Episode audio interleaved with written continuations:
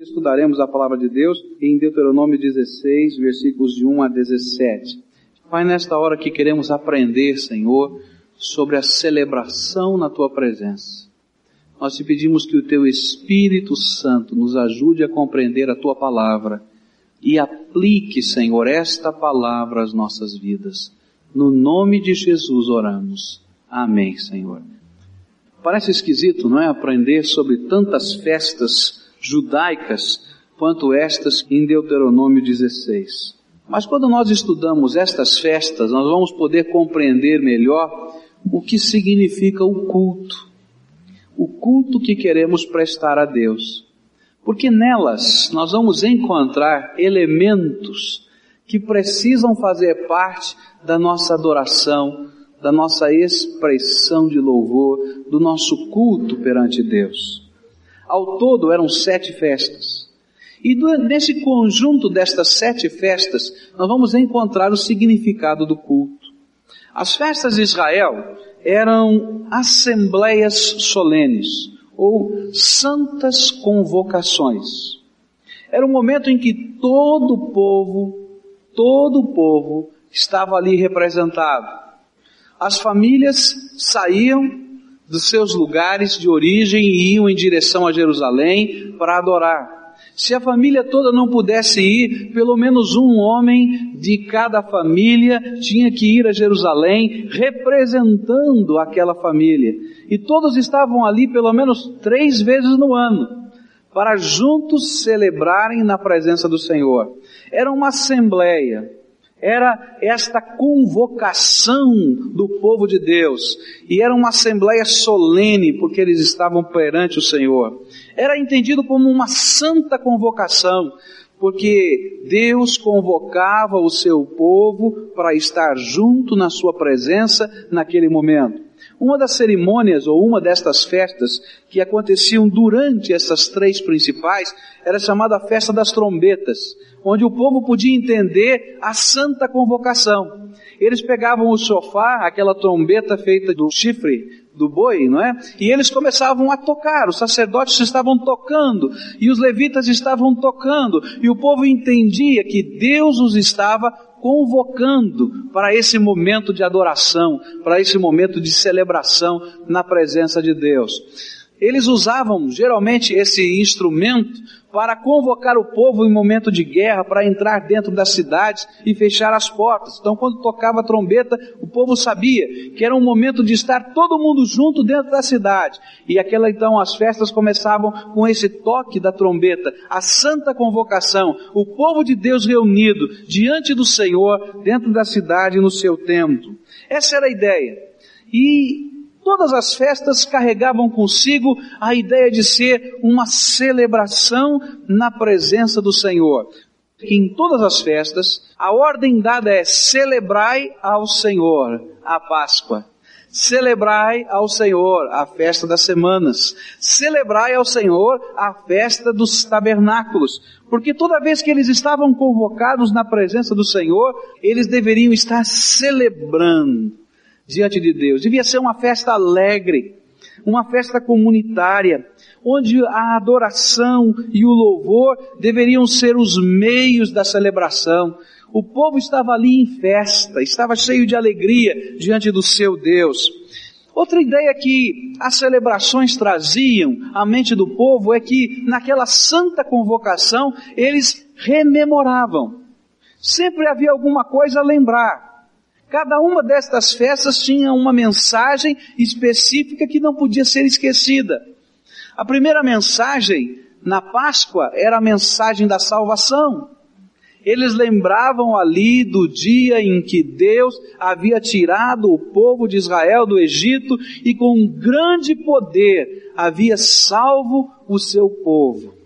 É por isso que a Bíblia vai nos dizer que a ceia do Senhor nos faz lembrar a Páscoa e Jesus é a nossa Páscoa, onde cada vez que celebramos na presença do Senhor a ceia, nós estamos nos lembrando da nossa salvação. E cada vez que um crente em Jesus se apresenta num culto para adorar a Deus, ele precisa se lembrar da salvação. Ele precisa se lembrar daquilo que Jesus já fez na sua vida.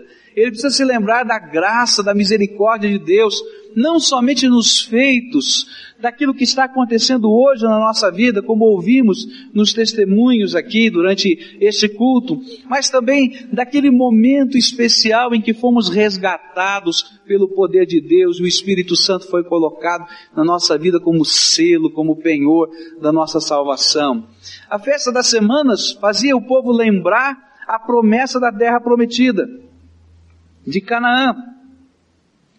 Eles, cada vez que celebravam a festa das semanas, eles estavam agradecendo a Deus a terra que Deus lhes havia dado. E eles começavam a agradecer a Deus por aquilo que Deus iria fazer com as colheitas no futuro. E no final do ano, quando eles celebravam a festa dos tabernáculos, toda a colheita já havia acabado, tudo já havia, já estava estocado, o trigo já havia virado pão, a uva já tinha virado vinho, eles estavam diante do Senhor para agradecer as bênçãos dele durante aquele ano. Cada festa era um momento de celebração na presença do Senhor, salvação, promessas de Deus cumpridas, bênçãos de Deus no seu sustento, na fortaleza da sua vida. Eu quero dizer aos irmãos que cada vez que nós nos reunimos em culto, nós devemos estar celebrando ao Senhor. O culto só vai ter realmente expressão se a atitude do seu coração for de celebração. Às vezes nós caímos num ritual, não é? E nós começamos a frequentar a igreja e frequentar os cultos e às vezes a gente nem sabe por que está fazendo isso. Mas eu desejo hoje que o Espírito Santo nos ajude a compreender que nós estamos aqui para celebrar ao Senhor nosso Deus, para juntos estarmos diante do Senhor numa santa convocação. A palavra igreja, ela representa assembleia. Nós somos a assembleia de Deus. É isso mesmo. Deus nos convocou para esse lugar. E nós, nesta assembleia solene diante do Senhor, nos unimos para celebrar ao seu nome louvor, para celebrar o seu nome gratidão, para celebrar o seu nome o prazer que temos de sermos seus filhos, o prazer que temos de estarmos na palma da sua mão, de sermos conduzidos pela sua vontade. É para isso que estamos no culto, para juntos dizermos ao Senhor das alegrias, das bênçãos da salvação. Uma das coisas que deveriam acontecer nestas festas era que sacrifícios eram levados a Deus.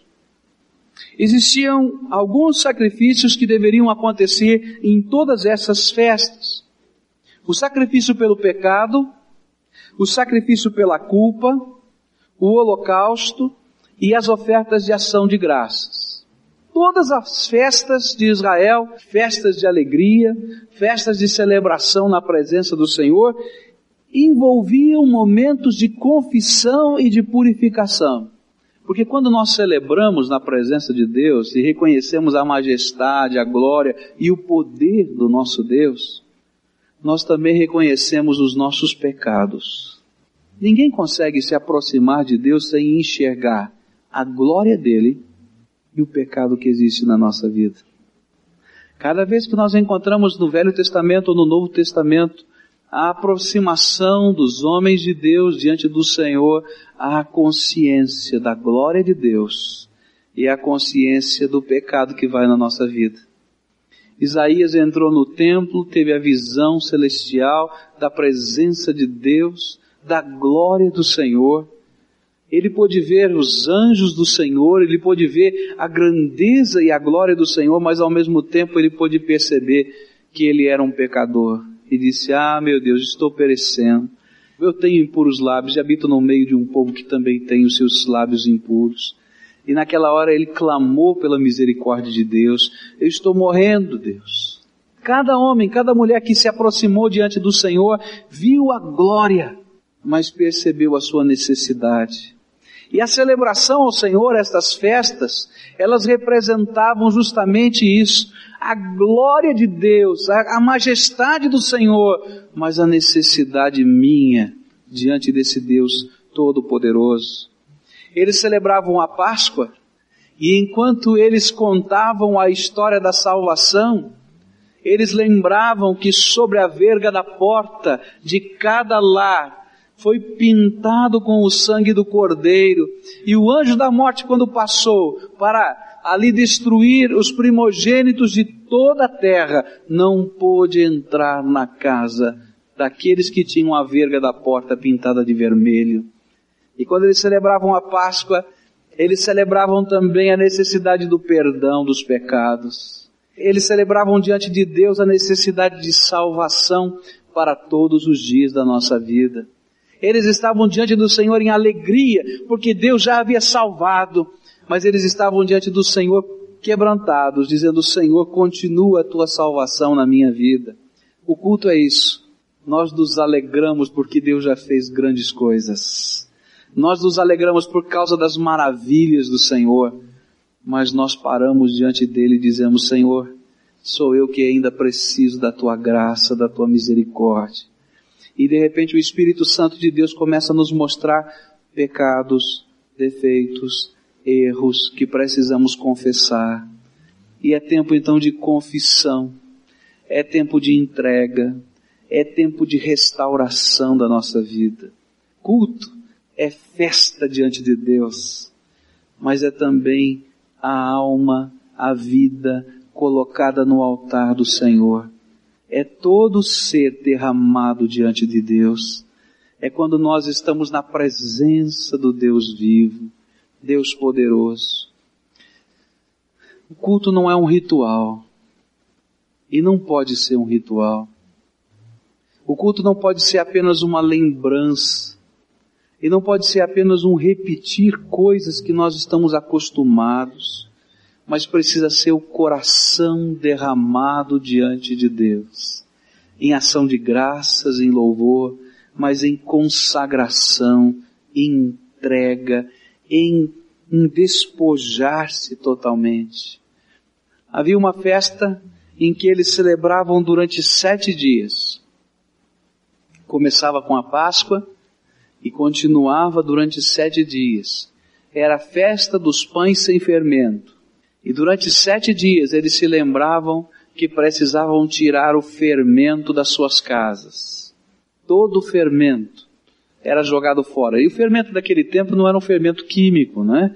Vocês sabem como é que era o fermento daquele tempo? Ah, alguns ainda usam no interior do Brasil aquele tipo de fermento. A gente separa, né, uma bolinha de massa fermentada do pão e guarda para o dia seguinte. E quando a gente vai amassar o novo pão, a gente pega aquela bolinha de massa fermentada, né? E a mistura no meio e espera que ela levede toda a massa. E eles começavam aquela semana procurando na casa onde havia fermento, massa velha, e jogavam tudo fora. Culto é isso. Quando na presença de Deus, em alegria, em louvor, em adoração, o Espírito Santo de Deus esquadrinha a nossa vida e diz: está na hora de jogar a massa velha que está aí no teu coração. E a gente vai percebendo os erros, as falhas, os pecados, o Espírito Santo nos mostra, e nós queremos, Senhor, que o Senhor nos purifique, que o Senhor nos lave, que o Senhor nos transforme, e nós vamos arrancando da nossa vida e colocando no altar de Deus a massa velha, a massa fermentada, a massa que se estraga, a massa que leveda todo o resto do corpo. As nossas intenções são levedadas, ele então nós colocamos diante do Senhor em culto, em adoração. É tempo de purificação, é tempo de confissão. É por isso que muitas vezes nós chegamos ao culto e somos chacoalhados pelo poder de Deus. Quantas vezes chegamos ao culto e somos quebrantados? E quantas vezes chegamos na presença do Senhor no culto com lágrimas? Porque o Senhor está fazendo a transformação, a limpeza da nossa vida quando estamos na presença dEle. Culto é festa, é celebração ao Senhor, mas é dar oportunidades para que Deus esteja transformando a nossa vida. É aquele momento em que abrimos a mente, abrimos os ouvidos, abrimos os olhos e dizemos: Senhor, o que é que tu queres ensinar? Senhor, onde é que é preciso mexer? E se alguém vem para o culto e não quer ser tocado por Deus, não veio prestar culto. E se alguém chega na presença de Deus achando que não tem mais nada para mexer, então não entende nada sobre Deus. Porque Deus, na sua santidade, sempre tem alguma coisa para aprimorar na nossa vida. Cada dia Ele vai lapidando a joia preciosa que é você. Cada dia Ele vai pulindo. Às vezes nós chegamos à casa de Deus riscados. Não sei se você já viu como é que a gente faz o polimento do vidro do relógio. Já viram isso? Alguém já viu? A gente vai usando o relógio da gente e vai ficando todo riscado, né?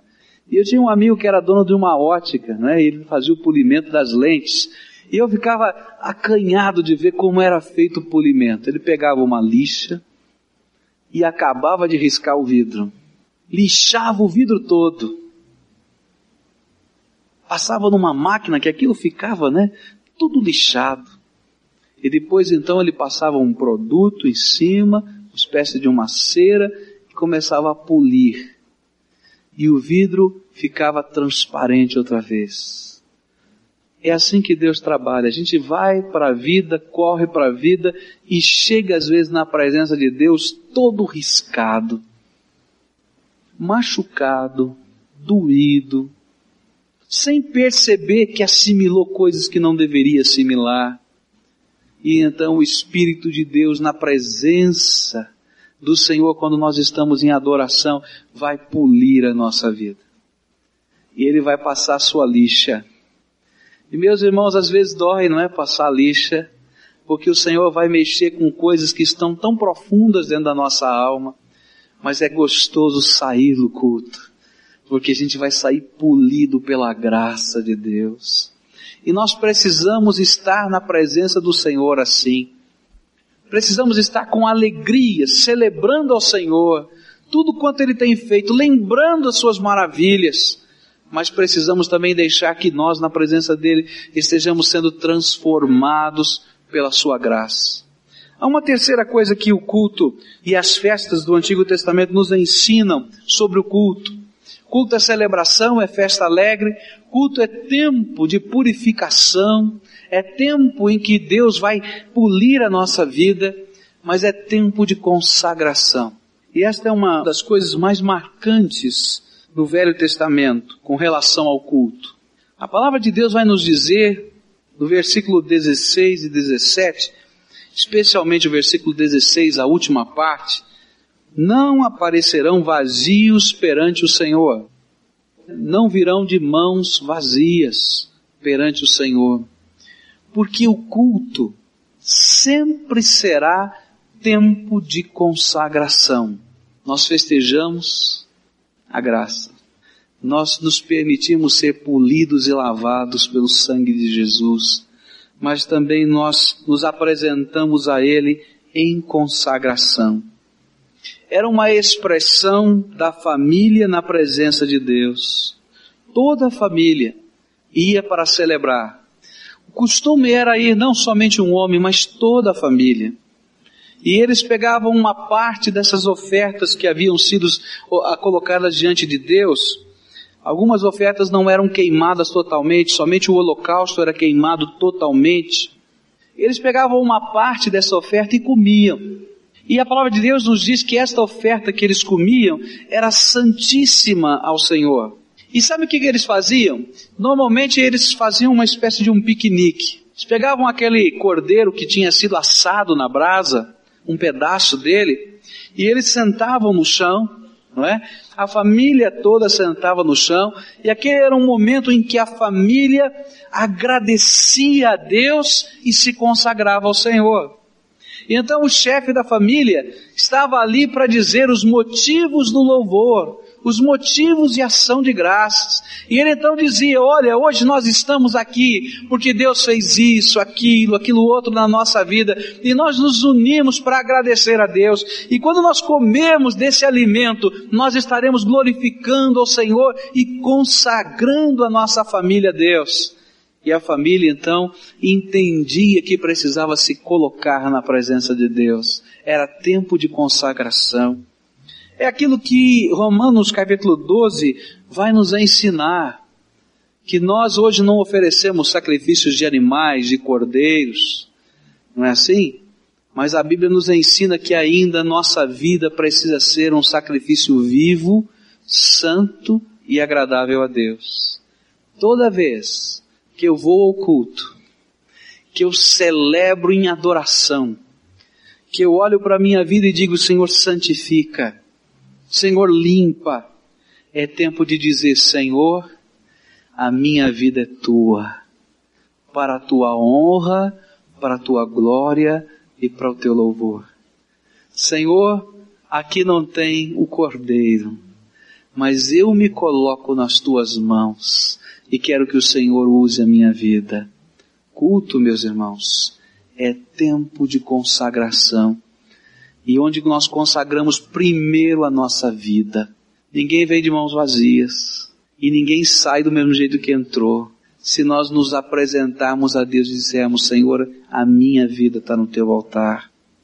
Nós vamos aprendendo na palavra de Deus que essas festas passavam que Deus tinha prioridade sobre tudo e que o povo dele era um povo que se dedicava exclusivamente ao Senhor. Eles estavam ali para dizer a Deus, Tu és o nosso Deus, nós somos o teu povo e tudo que está no teu coração, Senhor, queremos viver e fazer. E era tempo em que todo o povo se consagrava a Deus. Toda vez que nós nos reunimos em culto como igreja, nós estamos dizendo isso. Senhor Jesus, nós não queremos ser um clube. Senhor Jesus, nós não queremos ser uma sociedade beneficente apenas. Senhor Jesus, nós não queremos ser uma instituição política. Senhor Jesus, nós estamos aqui para dizer que quem manda nesse lugar é o Senhor, nós estamos aqui para te servir. Senhor, talvez nós tenhamos que atender pessoas socialmente, talvez tenhamos que ajudar outros, talvez tenhamos que congregar as famílias, mas o cerne, aquilo que faz a diferença nesse povo é que queremos ser exclusivamente o teu povo. Meus irmãos, cada vez que nós nos reunimos para adorar, nós estamos dizendo, Senhor Jesus, governa não somente a minha vida, mas governa, Senhor, esta convocação santa, esta Assembleia de Deus. E na hora que a igreja perder a visão do governo do Senhor, ela deixou de ser igreja. Ela pode até celebrar, mas ela deixou de entender tudo o que Deus tem para nos ensinar. Cada culto é uma consagração do indivíduo. Cada culto é uma consagração do povo. É o povo que se coloca no altar de Deus. Cada culto é uma consagração de bens. Porque todo o povo entendia que de Deus vinha o seu sustento. Duas das festas dos judeus eram festas de gratidão pelo sustento divino. E nas três festas haviam manifestações do sustento divino.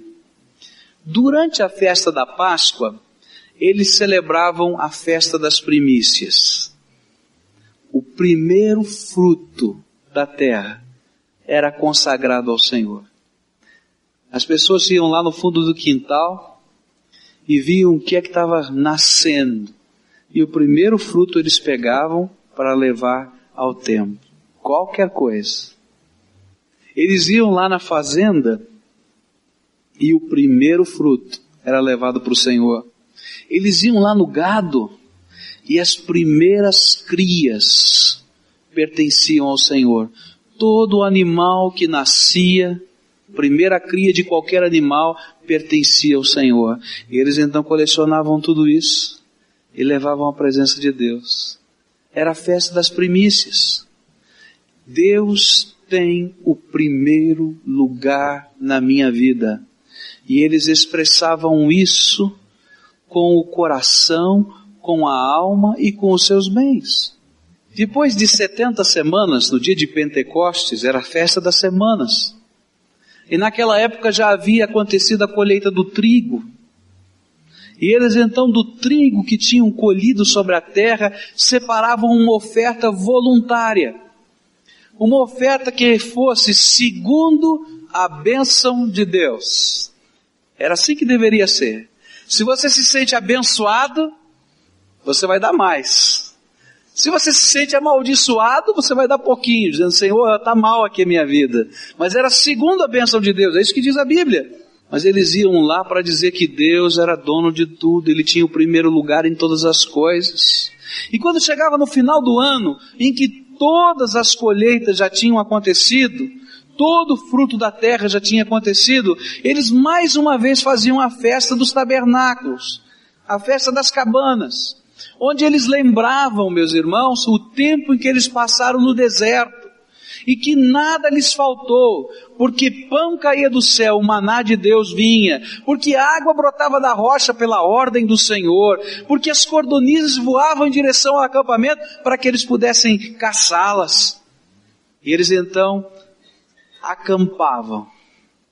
E nesse acampamento agora eles traziam o fruto da terra em louvor e ação de graças, porque o mesmo Deus que operara no deserto, operava na terra prometida, abençoando as suas vidas. E eles então consagravam a Deus aquilo que Deus estava lhes dando. Meus irmãos, culto é isso. Culto é festa é festa de ação de graças, de louvor, de gratidão pela presença de Deus, pelo poder de Jesus, pelas graças, pela salvação, pelos feitos de Deus. E nós estamos na presença dele para dizer: Senhor, muito obrigado, porque nós te amamos, o Senhor nos amou primeiro. Culto é tempo de limpeza e purificação da nossa alma. Quando diante da glória, da majestade de Deus, nós dizemos: Senhor, tenha misericórdia de mim, transforma a minha vida tira o fermento que está dentro de mim. Eu quero, Senhor, ser limpo, mas culto é tempo de consagração, onde nós nos colocamos diante de Deus e dizemos: Senhor, a minha vida te pertence, a minha família te pertence, a minha igreja te pertence, os meus bens te pertencem. E nós expressamos isso não só com palavras, mas nós expressamos isso realmente colocando a vida no altar. Meus irmãos, quando nós consagramos ao Senhor a nossa vida, nós vamos descobrir que Deus vai nos pedir o nosso tempo, que Deus vai nos pedir os nossos amigos, porque vamos testificar da graça de Deus a eles que Deus vai nos pedir o nosso trabalho, no sentido que lá naquele lugar nós vamos ter que brilhar a glória de Deus, que Deus vai nos pedir que a nossa família seja um santuário, onde os nossos filhos possam crescer na presença do Senhor, e nós consagramos a nossa família a Deus, mas vamos colocar também diante de Deus os nossos bens, porque tudo pertence a Deus, é um ato de consagração, mas é algo que vem lá de, do fundo da alma algo que é como reconhecimento das misericórdias e da graça de Deus. E então nós celebramos ao Senhor com louvores, com confissão e entrega e com consagração da nossa vida. Isso é culto. Isso é o que Deus queria que os homens aprendessem. O que o Senhor quer é que essas coisas não se transformem apenas num ritual, o ritual de fazer assim ou de fazer diferente, mas que isso se transforme numa expressão do coração do homem que busca a Deus, que se entrega ao Senhor, que invoca o seu nome, que coloca a sua vida no altar de Deus. Que o Espírito Santo de Deus deseja é que você cultue a Deus em nome de Jesus. Que os seus lábios tragam a expressão de louvor mas que o seu coração concorde e que o seu louvor seja dos lábios e do coração. A grande crítica que Isaías vai fazer no capítulo 29 ao povo de Israel, o povo que celebrava essas festas, sabe qual era? Disse o profeta, ungido pelo Espírito, com os seus lábios me louvam, mas o seu coração se afasta para longe de mim. E há muitas vezes quando nós estamos no culto, que a nossa vida não expressa celebração, que a nossa vida não expressa confissão e entrega, que a nossa vida não representa consagração. Às vezes nós estamos com os lábios dizendo coisas que são tão bonitas, fazendo orações piedosas, Quem sabe até fazendo gestos, né? Às vezes estamos lá louvando a Deus de olhos fechados, com as mãos levantadas, mas o coração não tem nada. O que Deus quer é que esta seja uma santa convocação a você. E que o culto não aconteça somente aqui nesse lugar, mas que o culto aconteça quando você está dirigindo o seu carro, quando você está entrando dentro da sua casa, quando você reunir a sua família, porque o Senhor deseja ser adorado em todos os momentos da sua vida. Que a celebração ao Senhor seja uma atitude do coração. Que a confissão e a entrega permeiem a sua vida, porque você está na presença de Deus todos os dias. Que a consagração seja algo que esteja acontecendo todos os dias na sua vida, como expressão de culto, de adoração, de louvor, de reconhecimento da majestade de Deus. Que a hipocrisia e a mentira que destroem o culto não tenham lugar no teu coração. Esse foi o ensino que a igreja de Jerusalém nos passou, não é? Que Jesus nos ensinou e aquela igreja tentou viver. Quando a hipocrisia entrou na igreja, acabou o culto. Chegaram Ananias e Safira, dizendo que consagravam, mas não consagravam nada. Era mentira, era hipocrisia, e Deus não aceitou o culto. Se nós lemos Malaquias, vamos ver que no tempo do Velho Testamento, no capítulo 1, a hipocrisia também entrou. Então eles olhavam para o rebanho e diziam: Esse aqui é cego.